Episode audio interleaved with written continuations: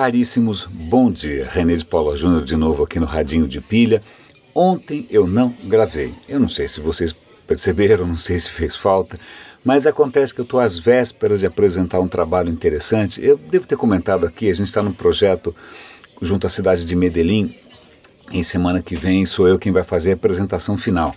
Né? Eu adoraria até poder compartilhar com vocês essa apresentação, eu, eu, vou tentar gravar.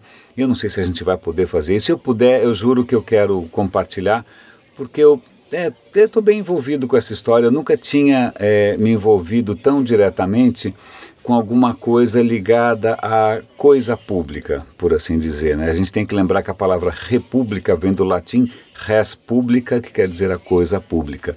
Então, embora não seja república, seja um município, é coisa pública do mesmo jeito e é muito interessante você não estar tá pensando só em como deixar o dono da empresa mais milionário, algum garoto bilionário, né? É interessante pensar como é que você trata de todo mundo. Então, é, pensando nisso, é, curiosamente, eu estava com, né, com a cabeça meio dominada por essas coisas e um bom amigo, José Papo, que trabalha no Google, ele deu o link hoje para o plano de metas do João Dória para a cidade de São Paulo.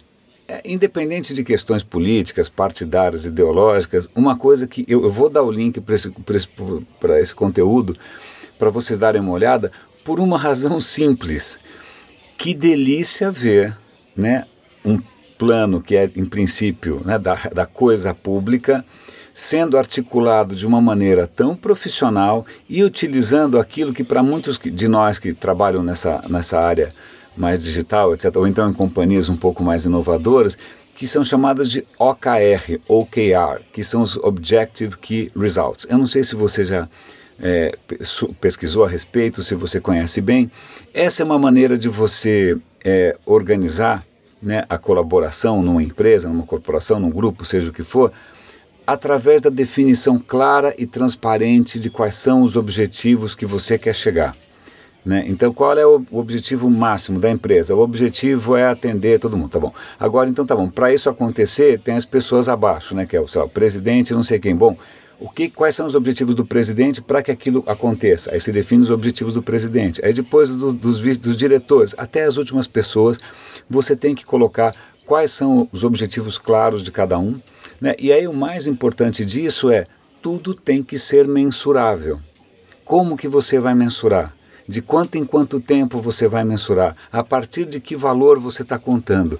Então, eu já trabalhei dessa maneira na Microsoft, é um pouquinho diferente, mas era mais ou menos na mesma linha. Mas isso é bárbaro, porque a hora que você tem transparência de quais são os objetivos de todo mundo, que você está mensurando, né, que você pode checar se as coisas estão no bom caminho ou não, isso faz uma diferença brutal independente da questão ideológica, se você gosta ou não gosta, tanto faz.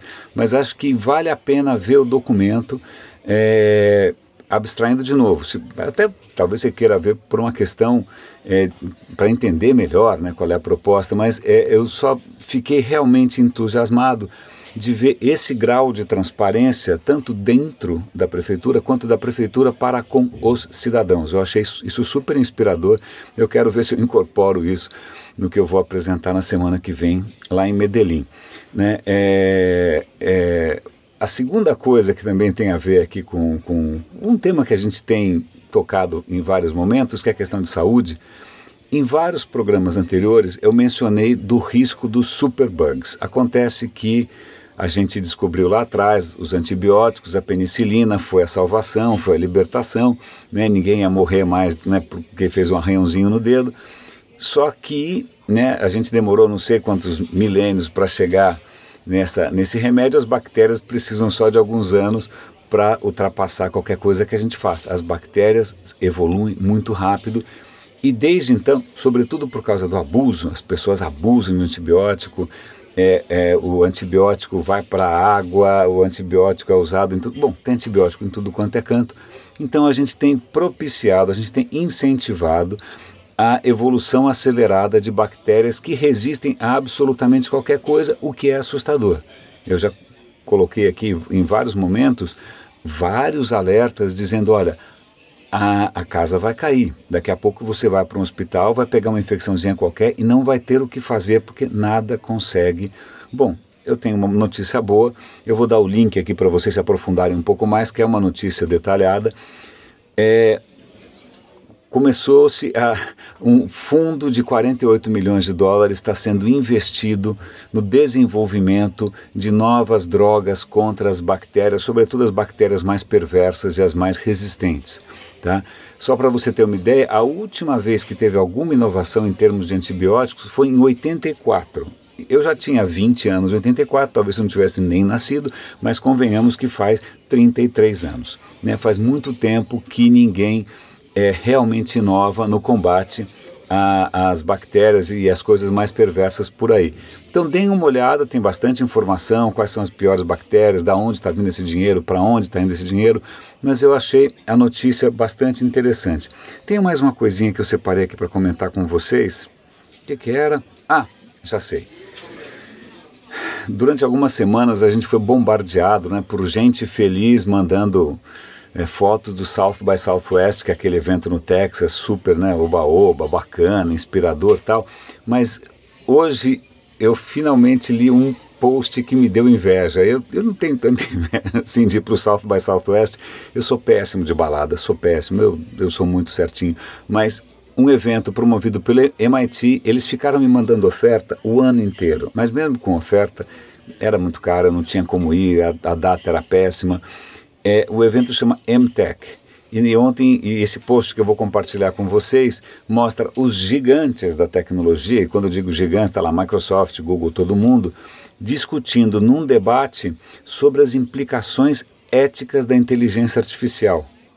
Convenhamos né, que esse é um tema que eu venho batendo na tecla sistematicamente, acho que desde o começo do Radinho. Eu vou dar link de novo pela nonagésima vez para aquela lista de, de, acho que já são sessenta e tantas perguntas que eu fiz para mim mesmo com relação à inteligência artificial. Puxa, como eu gostaria de estar lá. Então vou dar link para o artigo, o artigo tem um vídeo, né? É, eu fico feliz de ver que essa discussão está né, tá crescendo. É, espero que um dia alguma coisa chegue aqui, né? É, é senão a gente vai ficar só discutindo social media, mídia programática, ou, post pago, influencers, geração, creators. E enquanto a gente fica nessa espuma, os caras estão pensando lá na frente e eu, na verdade, eu juro, eu queria ter ido. quem sabe ano que vem, quem sabe algum dia eu consiga ir ao MTech do MIT, porque é um baita evento bacana. Caríssimos, por hoje é só, só é, domingo, hoje é sexta, certo? Domingo eu viajo para Medellín e vou voltar na quinta. Então são alguns dias que eu vou estar fora do ar se der tempo, se eu conseguir, se eu tiver né, infra, eu vou tentar publicar alguma coisa de lá, eventualmente colocar vocês a par do que eu estou descobrindo ali na Colômbia, que é um país extremamente interessante. Para vocês terem uma ideia, a Colômbia tem o quarto melhor sistema de saúde do mundo e Medellín é um polo de inovação e de startups. Né? Quanta coisa que a gente tem para aprender por aí. Caríssimos, René de Paula Júnior falando aqui no Radinho de Pilha, desejem-me boa viagem, até a volta, ou quem sabe, direto de Medellín. Abraço.